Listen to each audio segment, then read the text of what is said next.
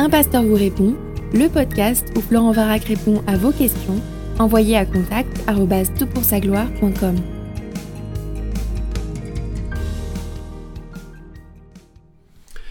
Bonjour et bienvenue à ce podcast de Un pasteur vous répond. Bonjour à Steve. Bonjour Florent. Steve Taylor a proposé que l'on parle un petit peu d'un des arguments qui touche euh, son métier euh, en faveur de l'existence de, de d'un créateur. Alors, euh, dis-moi, quelle est ta spécialité? Ma spécialité, c'est le, génie électronique. Euh, je travaille à la fac de sciences et de génie à l'université de Liverpool. Euh, pour ma recherche, euh, je fais les études avec le spectrométrie de masse. Mais pour mon enseignement, comme la plupart de, nos collègues, nous, nous, occupons de signal processing, c'est-à-dire la production des signaux pour censé capter les données autour de nous. D'accord, donc Steve, euh, il, est, reste humble dans sa présentation, mais il a un double doctorat, il enseigne et fait de la recherche à l'Université de Liverpool. Il a publié plusieurs centaines d'articles qui ont été euh, euh, publiés dans des revues scientifiques. Et puis, il forme actuellement des doctorants dans différents domaines.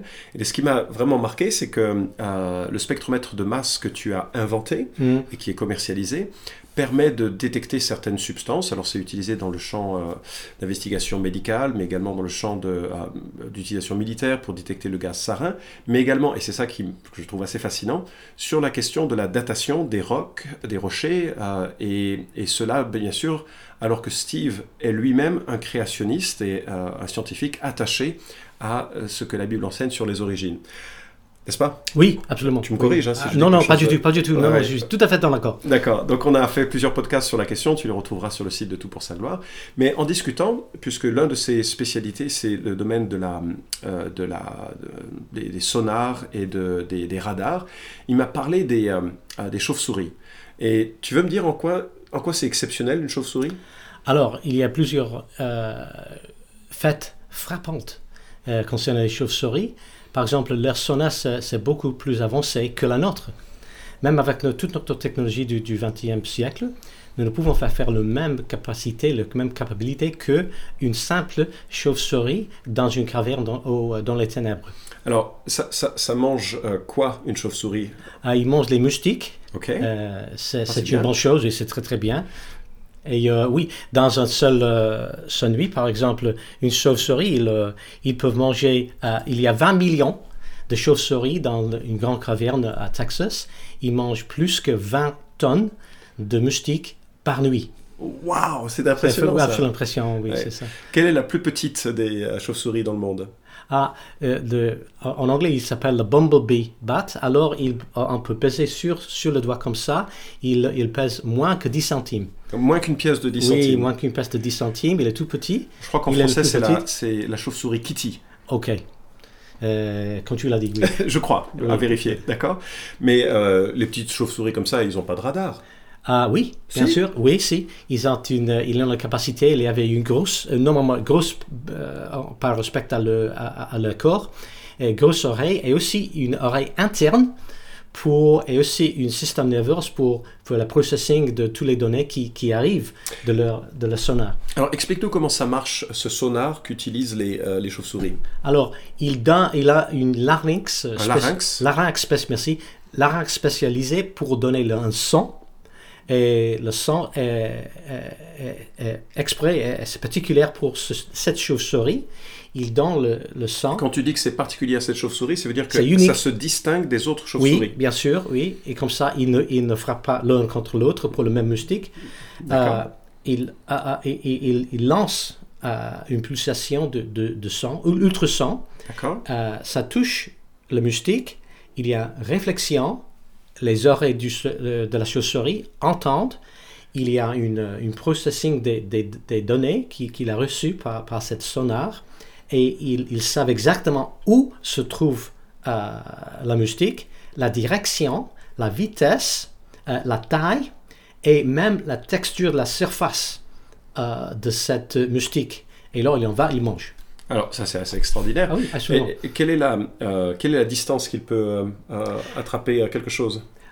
C'est normalement c'est une distance de, des centimètres, mais ce qui est frappant, c'est la possibilité de distinguer 0,3 3 mm de distance entre les objets. Alors c'est une résolution qui dépasse notre technologie de nos jours.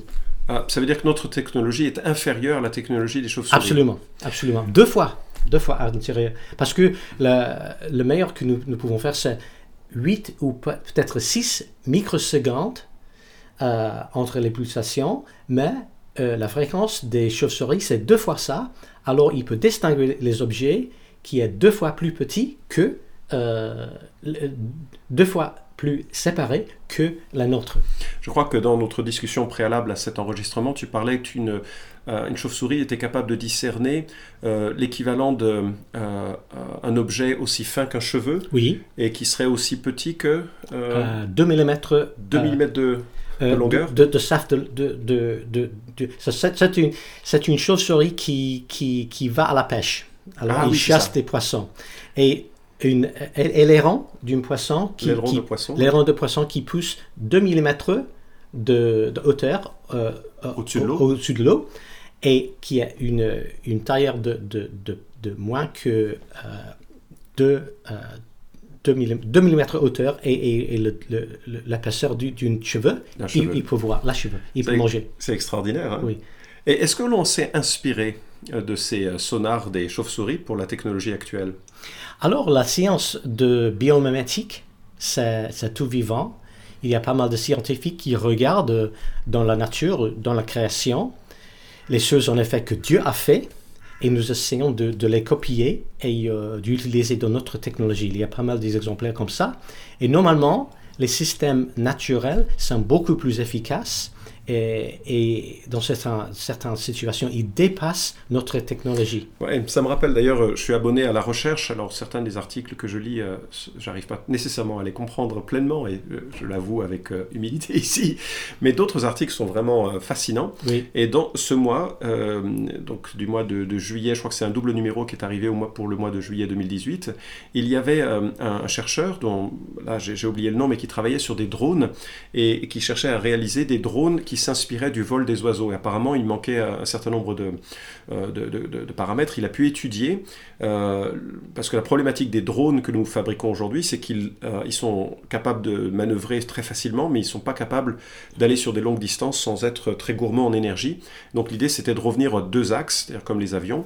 Et, mais le problème, c'est que les deux axes, ils doivent voler avec une certaine vitesse, ils sont moins maniables, et donc c'est moins facile à, à- à utiliser pour des, des services précis.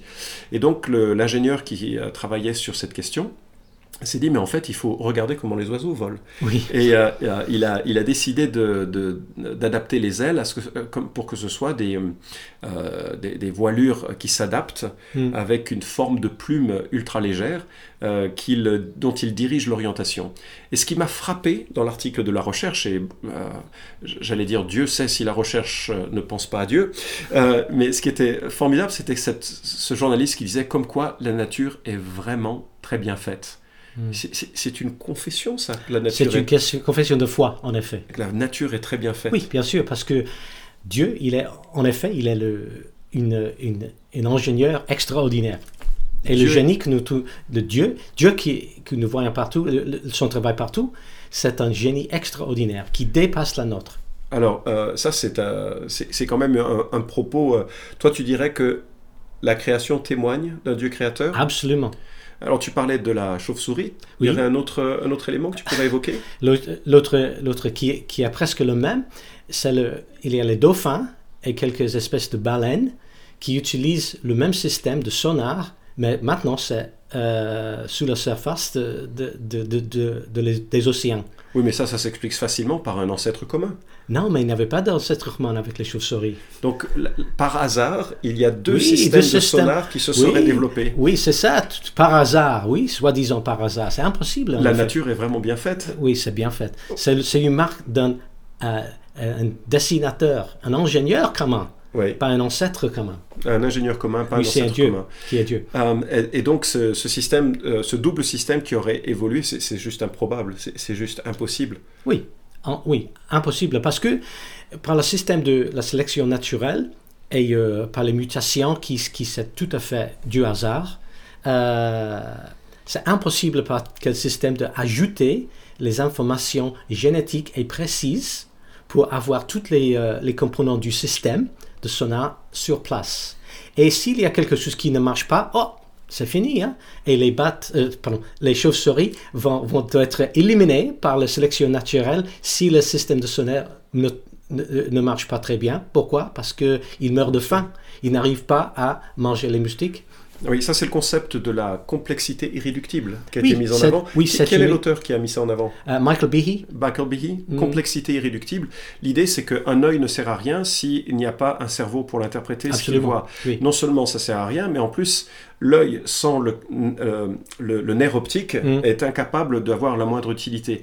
Donc cette complexité irréductible fait que certaines fonctions impliquent un développement parallèle de plusieurs éléments en commun et que en aucun cas un, un assemblement, un- une mutation aléatoire permet de, de générer ce genre de, euh, Mm. de fonctions euh, parallèles. Mm. C'est-à-dire que le cerveau et le nerf optique et euh, l'œil doivent fonctionner correctement et, Mm. et surgir un peu. C'est un peu le propos que tu tiens. Absolument. Alors, si vous regardez un Airbus toi- euh, 300, il y a euh, tous les systèmes pour avoir un tel avion. Euh, tu ne voyageras ja- jamais dans un avion s'il y avait quelque chose qui, qui, qui, qui manquait, n'est-ce pas? Mm. Et euh, parce que l'avion, il n'a pas une garantie que l'avion euh, décolle ou, Mm. ou- ou- ou- ou tu, tu es sain et sauf. C'est le même avec la nature, mais, c'est encore pire avec quelque chose comme un œil ou euh, une oreille. C'est absolument fantastique le, le, le niveau de génie mécaniquement, électroniquement, pour faire le, le- le processing des données et pour mettre tout ensemble.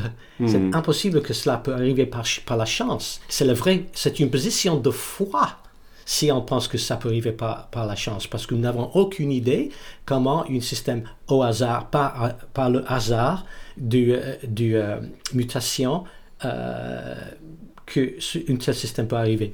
Alors, j'aimerais te poser une question cette fois-ci plus personnelle. Oui. Euh, c'est un petit témoignage et il faudrait lire. Il y a de très très bons livres qui, euh, si jamais tu lis l'anglais, je te conseille un, un livre récent qui recense un peu tous les, les éléments de, de dessin intelligent, qui est le livre de euh, Johnson, Michael Johnson, Evolution Still a Theory in Crisis. Malheureusement, c'est en anglais. Ce sera peut-être traduit, mais la- le- son premier livre, qui date de maintenant pas mal d'années, a mis 10 ans à être traduit, soi-disant, par l'éditeur. Je crois en fait que l'éditeur a simplement mis de côté cette, pour éviter que ce soit disponible rapidement sur le monde francophone. Donc si tu lis l'anglais, euh, c'est un homme qui, à la fin de sa carrière euh, universitaire, a finalement écrit euh, ce qu'il considérait être comme les, les éléments les plus probants en faveur d'un dessin euh, euh, intelligent, d'un- créateur en tout cas.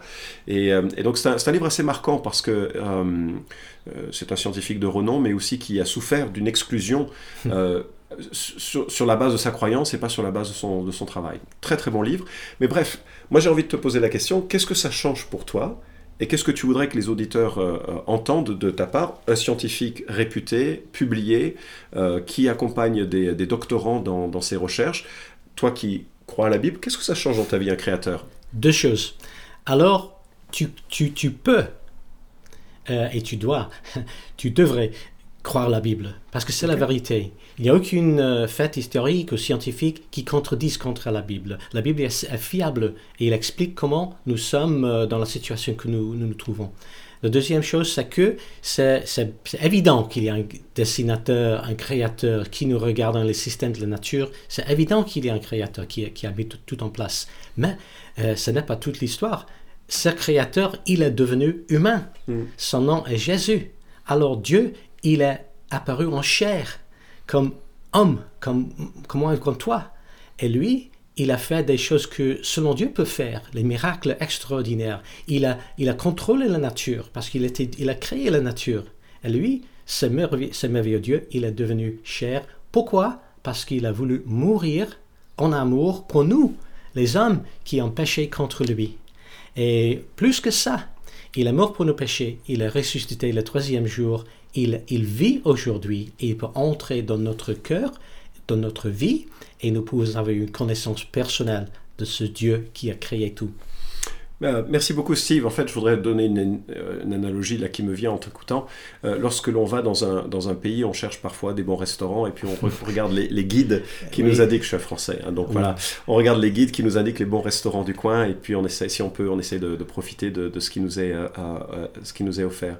Et en fait, la création, c'est un peu ça. C'est un guide qui nous parle du Créateur. Et, et c'est la création, la beauté de cette création ne nous fait que nous alerter de l'existence d'un Dieu, et il nous renvoie justement à, la Bible euh, pour, euh, pour qu'on puisse découvrir ce, Dieu qui nous a aimés et qui nous offre une, une espérance au-delà de la mort par, euh, au travers de la personne de Jésus-Christ. Alors j'espère que ce petit podcast et ce témoignage t'encourageront à, découvrir ou à aborder un évangile ou un Nouveau Testament peut-être pour découvrir ce Dieu qui, qui s'est révélé par son acte créateur, mais qui s'est aussi euh, révélé par la Bible, et surtout qui s'est révélé en Jésus-Christ pour que nous puissions avoir une espérance vivante et pour être conduits à une relation avec lui.